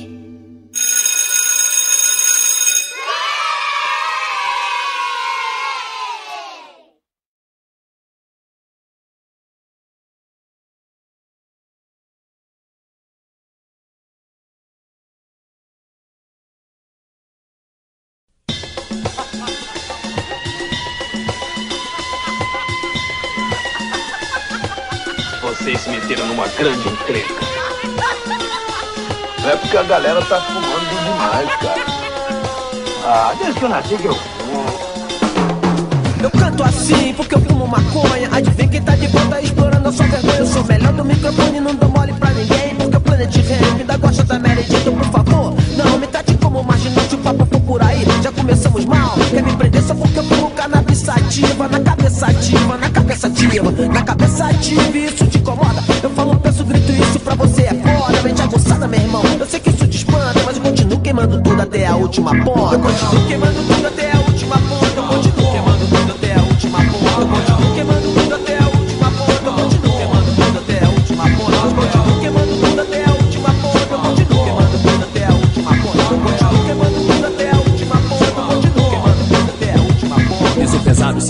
como o sol que vem sem dó quando tô preso em preto e branco como em Dalbaló. Procurando e destruindo falsos MCs, nocivos como os governantes do nosso país. Minha família quer tudo, como quem não quer nada. O estilo é livre, ninguém pode pará-la. Nada mais, nada menos é. Eu tô sabendo, Black Alien vai rimando, queimando, sobrevivendo. Se é o caso, queima a casa, me livro do rato. Negozinho, se liga, que eu não vou deixar barato, então de dois. Qual é? O que você me conta? Eu continuo queimando tudo até a última ponta. Eu continuo queimando tudo até a